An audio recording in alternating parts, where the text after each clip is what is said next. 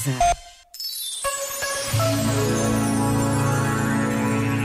Tantas vezes pensamos que para alcançar a felicidade temos que nos livrar da tristeza. Mas o que precisamos é de ser livres na relação com a tristeza. O problema é que ainda nos deixamos enganar pelo positivismo tóxico. Sim, claro que seria mais fácil passar ao lado dos desafios. Sim, claro que seria mais confortável passar por cima das emoções difíceis. Mas dessa forma estaríamos também a passar ao lado da vida. A liberdade não está na evasão, está na integração de tudo quanto acontece. Já agora, vale a pena pensar nisto. Este momento está disponível em podcast no site e na app.